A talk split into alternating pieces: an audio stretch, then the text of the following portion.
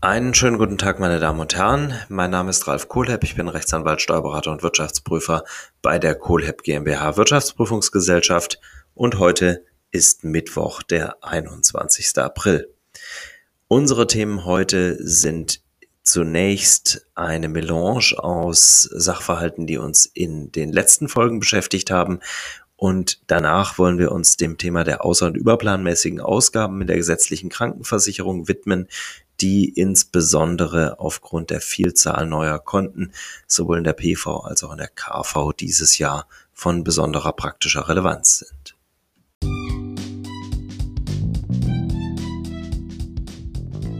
Fokus auf die gesetzliche Krankenversicherung.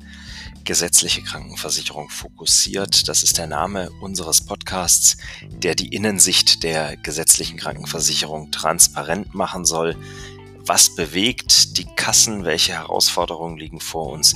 Und welche Lösungen sind greifbar?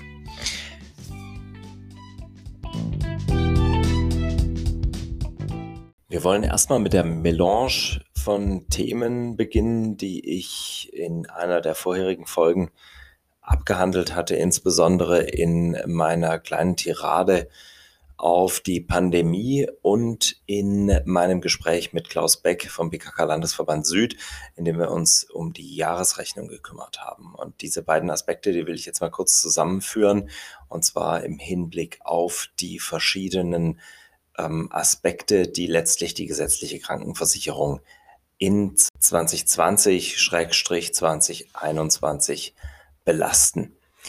Ähm, Fangen wir an mit den Zahnärzten, auf die hatte ich ja einige Zeit verwandt in der letzten Episode. Äh, das will ich jetzt kurz machen.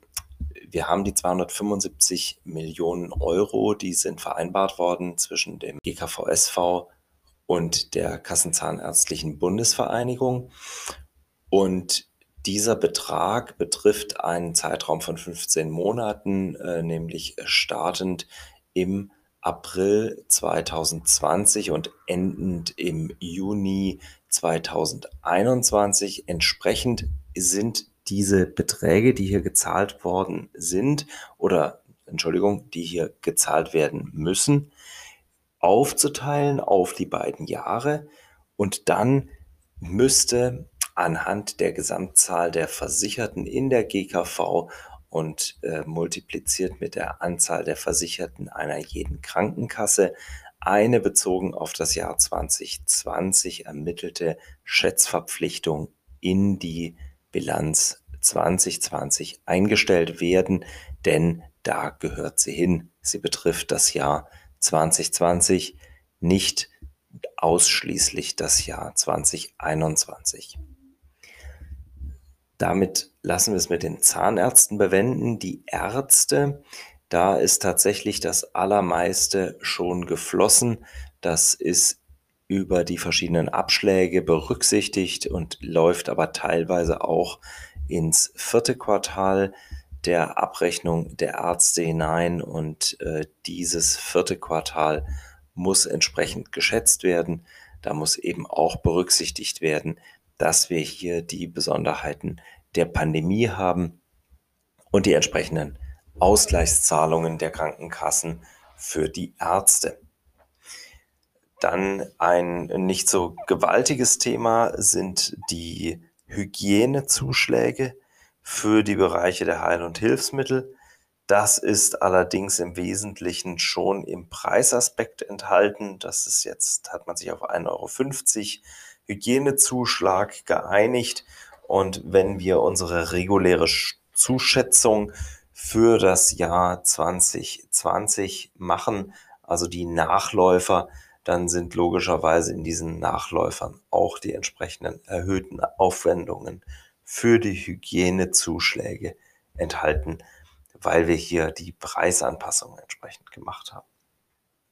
Ein Streitthema äh, tatsächlich ist das Thema der ähm, Aufwendungen im Bereich Krankenhaus. Da gibt es eine Vereinbarung auf Spitzenverbandsebene vom 18. Dezember 2020 und in der wird geregelt, dass ein Ausgleich zu zahlen ist von der gesetzlichen Krankenversicherung an die Krankenhäuser für den Umsatzrückgang aufgrund einer mehr oder minder komplexen Formel unter Anrechnung im Übrigen der Freihaltepauschalen und anderen Gelder, die die Krankenhäuser jeweils aus Bundesmitteln erhalten haben.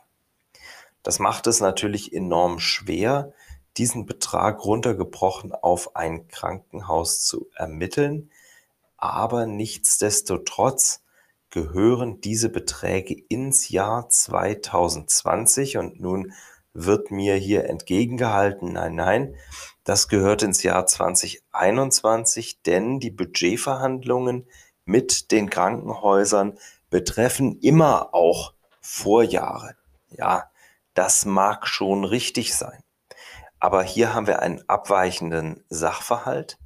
Hier haben wir nämlich eine Einigung auf Ebene der Krankenhäuser mit den, der gesetzlichen Krankenversicherung, die sich bezieht auf ausschließlich auf die pandemischen oder durch die Pandemie verursachten Zusatz Aufwendungen durch die Pandemie verursachten Umsatzeinbußen in 2020. Und damit haben wir einen ganz klaren Zeitbezug, worauf dieser Anteil, der künftig über die Budgets ausgeglichen werden soll, anzuwenden ist oder entfällt. Und wenn dieser Anteil auf 2020 entfällt, dann ist er auch kostenrechtlich in das Jahr 2020 abzugrenzen und dann führt an einer entsprechenden Schätzverpflichtung hier aus buchhalterischer Sicht nichts vorbei. Und deswegen ist die Antwort aus Wirtschaftsprüfersicht sehr klar. Eine Rückstellung für die entsprechenden Ausgleichszahlungen ist dem Grunde nach zu bilden. Und jetzt sind wir bei der Frage, wie gehen wir der Höhe nach vor? Und da gibt es von den verschiedenen Verbänden Einschätzungen, was die Gesamthöhe angeht. Dann können wir wieder mit dem pauschalen Ansatz vorgehen, den wir vorhin bei den Zahnärzten verwandt haben, nämlich indem wir einfach die Gesamtzahl nehmen, die gesamten Millionen und äh, durch die 72 Millionen gesetzlich Versicherte teilen und multiplizieren mit den Versicherten der jeweiligen Krankenkassen. Dieser Ansatz trägt und führt zumindest dazu, dass wir hier einen Schätzbetrag passivieren können, da wir uns nicht besser behelfen können, ist das ein valider Ansatz. Aber ähm, es ist natürlich untauglich zu sagen, wir bilden hier überhaupt keine Schätzverpflichtung, weil wir die Größenordnung nicht einschätzen können. Das wäre ein schwarzes Loch. Und das würde, wenn der Wirtschaftsprüfer seinen Job ernst meint, tatsächlich auch zu einer Einschränkung des Bestätigungsvermerks führen. Dann gibt es natürlich noch in der gesetzlichen Krankenversicherung, das ist Ihnen bekannt, zumindest wenn Sie im Bereich der Finanzen tätig sind, die äh, wunderbare Institution der über- und außerplanmäßigen Ausgaben, geregelt in Paragraph 73 SGB IV. Und da lese ich mal kurz vor, damit das auch diejenigen, die das Gesetz insoweit nicht so häufig, häufig zur Hand nehmen, äh, vor Augen haben.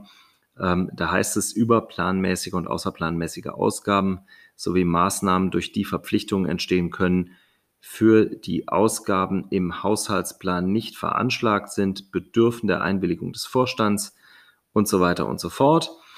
Und äh, die Einwilligung ist unverzüglich der Aufsichtsbehörde und so weiter und so weiter anzuzeigen. So, ähm, das Thema sind also über- und außerplanmäßige Ausgaben. Wie unterscheiden die sich? Das ist einigermaßen einfach. Die überplanmäßigen Ausgaben sind solche, die im Haushaltsplan zwar veranschlagt worden sind, aber eben mit einem geringeren Betrag als dem, der dann tatsächlich im Ist eingetreten ist. Und die außerplanmäßigen sind Haushaltsstellen, die eben gar nicht veranschlagt oder bebucht worden sind und äh, die dementsprechend fehlen. Das liest sich dann in der Kommentierung so, dass bei außerplanmäßigen Ausgaben eben ein Ansatz im Haushaltsplan fehlt. Die Vertreterversammlung hat für diesen Zweck Vertreterversammlung steht hier im Übrigen synonym für Vertreterversammlung und äh, Verwaltungsrat, hat für diesen Zweck überhaupt keine Ausgabenermächtigung erteilt. Die Leistung einer solchen Ausgabe überschreitet daher den Haushaltsplan und bedarf einer Notbewilligung durch den Vorstand. Ähm, das mal zur grundlegenden Definition. Und für 2020 stellt sich jetzt tatsächlich äh, in zweierlei Hinsicht eine nicht ganz unerhebliche Frage. Ähm, zum einen äh, bestimmte Konten, die sind tatsächlich nachträglich im Jahr 2020 eingeführt worden und die betreffen die Ausgaben, die durch die, die Corona-Pandemie verursacht worden sind. Und diese Ausgaben, die ähm, sind entsprechend natürlich nicht geplant worden, weil es diese Konten zum Zeitpunkt der Haushaltsaufstellung noch gar nicht gibt. Jetzt oder gab. Jetzt gibt es die sehr spitzfindige Fragestellung, ist das denn jetzt eine außerplanmäßige Ausgabe oder kann ich die entsprechenden Lücken quasi decken durch sogenannte Deckungsvermerke. Dazu kurzer Exkurs, was ist ein Deckungsvermerk? Ich kann im Haushaltsplan ja bestimmen, dass bestimmte Konten untereinander deckungsfähig sind. Das mache ich meistens im Bereich der gesamten Leistungsaufwendungen, dass ich sage, die Leistungsaufwendungen sind untereinander deckungsfähig, Kontenklassen 4, 5 im Bereich der KV und der PV. Und äh, diese Regelung so einfach sie grundlegend erscheinen mag, hat jetzt im Jahr 2020 folgende Besonderheit, dass grundsätzlich mal die Kosten der Pandemie ähm, geschuldet niedriger gewesen sind, die Leistungsausgaben, als das, was wir veranschlagt haben. Das heißt, selbst wenn hier Sachen vorhanden sind, die noch gar nicht geplant werden konnten, weil wir gar nicht wussten, dass es solche Konten jemals geben würde und dass es eine Pandemie geben würde, als wir 2019 den Haushalt für 2020 aufgestellt haben, dann sind der Höhe nach trotzdem diese Kosten im Gesamthaushalt quasi abgefedert. Also einfaches Beispiel, wir haben gesagt, im Jahr 2020 geben wir 1000 Euro aus, wir haben aber nur 800 Euro Leistungsausgaben gehabt und jetzt kommen eben nochmal 100 Euro dazu, pandemischer Blödsinn, Entschuldigung, äh, Zahlung für Tests und irgendetwas, dann sind die natürlich in den 1000 geplanten quasi gedanklich mit drin, wenn man so möchte, weil ist ja 900 ist ja immer noch weniger als 1000. Also könnte man sagen, ist durch den Deckungsvermerk ja der Höhe nach gedeckt und damit ist alles gut.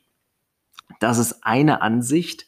Ähm, die andere Ansicht sagt relativ streng, naja, außerplanmäßige Ausgaben sind eben außerplanmäßige Ausgaben und die können eben nicht aufgefangen werden durch sogenannte Deckungsvermerke. Und das ist äh, jetzt eine ganz, eine nicht ganz so triviale Frage, nämlich die Frage, wie sieht das mit der entsprechenden Deckungsfähigkeit aus und würde mich eine solche Deckungsfähigkeit, ein solcher Deckungsvermerk möglicherweise davor bewahren, hier eine außerplanmäßige Ausgabe anzeigen zu müssen. Nach der Regelung des 73 Absatz 2 ist die Einwilligung des Vorstands unverzüglich, das heißt ohne schuldhaftes Zögern, der Aufsichtsbehörde anzuzeigen und die Kommentierung sagt dabei, dass es Zweck der Vorschrift ist, diesen Informationsfluss entsprechend möglichst schnell sicherzustellen und da wird dann insbesondere eben ausgeführt, dass es nicht ausreichend ist, diese über- und außerplanmäßigen Ausgaben erst am Ende des Wirtschaftsjahres quasi, also wenn sie dann feststehen, ähm, entsprechend anzuzeigen, sondern ich muss das schon unterjährig tun. Und das, diese Schwierigkeit, die, vor der stehen wir, ähm, das ist in den allermeisten Fällen natürlich nicht geschehen. In unserem konkreten Fall stellen wir jetzt also die Frage, wie sieht das aus mit diesen wunderbaren Deckungsvermerken? Ähm, der, äh, die Regelung dazu, beziehungsweise die Kommentierung dazu, die findet sich im Wesentlichen natürlich bei den überplanmäßigen Ausgaben. Da heißt es dann, der im Haushaltsplan festgestellte Ansatz kann eben durch einen Deckungsvermerk verstärkt werden und der bewirkt je nach Formulierung einseitige oder gegenseitige Deckungsfähigkeit der Ausgaben und ähm, das äh, führt dazu, dass einzelne Titel im Haushaltsplan ähm, höhere als im Haushaltsplan veranschlagte Ausgaben ähm, rechtfertigen können durch die entsprechende Zulassung der Deckungsfähigkeit. Und damit wird das Prinzip der sachlichen Bindung der Ausgaben zugunsten einer größeren Beweglichkeit beim Vollzug des Haushaltsplans gelockert und lässt Umschichtungen zwischen einzelnen deckungsfähigen Titeln zu Und äh, das ist quasi der Zweck dieser gegenseitigen Deckungsvermerke. Jetzt stellt sich die große Schwierigkeit, was passiert denn, wenn ich versuche, eine quasi dem Grunde nach außerplanmäßige Ausgabe decken zu lassen von einem solchen Deckungsvermerk? Da gibt's die äh, ganz klassische Auffassung, die ähm, weitestgehend auch von den Aufsichten in der Vergangenheit vertreten worden ist, die heißt, eine außerplanmäßige Ausgabe ist eine außerplanmäßige Ausgabe, ist eine außerplanmäßige Ausgabe. Also die ist eben nicht deckungsfähig, nicht wahr? Also wir haben ein neues Konto. Dieses Konto habe ich nicht beplant. Wenn ich das Konto nicht beplant habe, dann kann das natürlich auch nicht durch irgendeine mögliche Deckungsfähigkeit geheilt werden. Ähm, wenn wir uns aber die Kommentierungen dann im äh, Einzelnen anschauen, dann ist diese relativ strenge Auffassung ein wenig aufgeweicht. Und äh, da gibt es eine relativ ähm, schöne äh, Zusammenfassung des Ganzen in der Kommentierung von äh, Brandis wird Held, Haushaltsrecht der Sozialversicherung. Und da heißt es eben, äh, ich zitiere mal, im Einzelfall kann es schwierig sein, festzustellen, ob eine Ausgabe außerplanmäßig ist. Und jetzt kommt's, vom jeweiligen Zweck der in Rede stehenden Ausgabe ist auszugehen und dann zu prüfen, ob dieser Zweck bereits in einem der im Haushaltsplan vorhandenen Titel vorgesehen ist.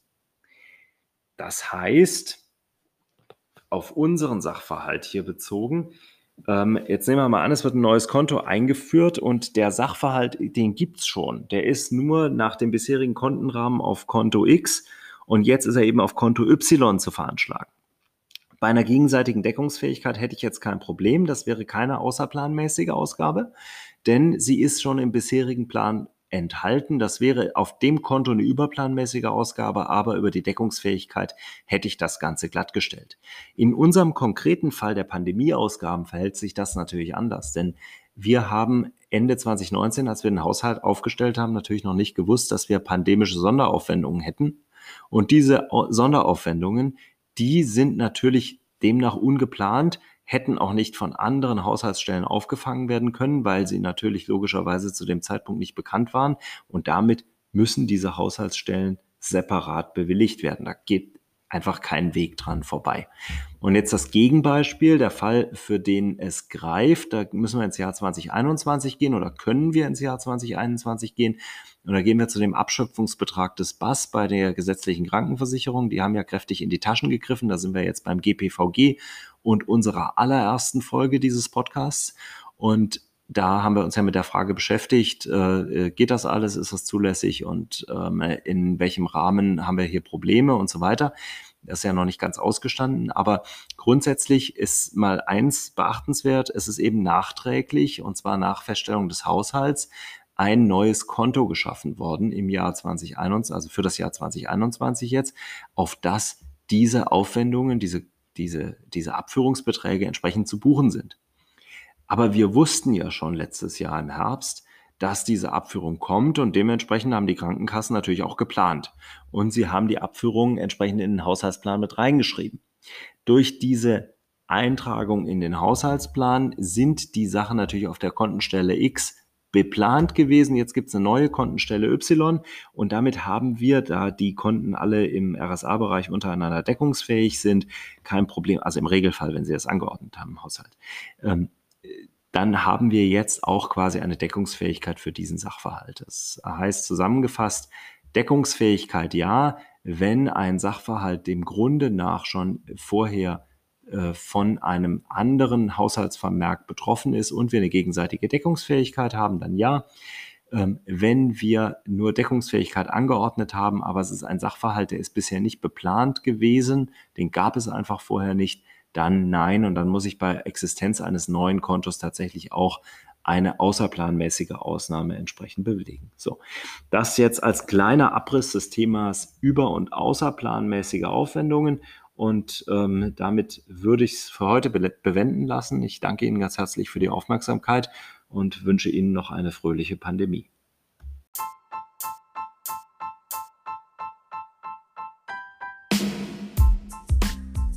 Das war gesetzliche Krankenversicherung fokussiert. Wir beschäftigen uns mit Themen der gesetzlichen Krankenversicherung in Deutschland und wir freuen uns, wenn Sie auch beim nächsten Mal mit dabei sind. Vielen Dank.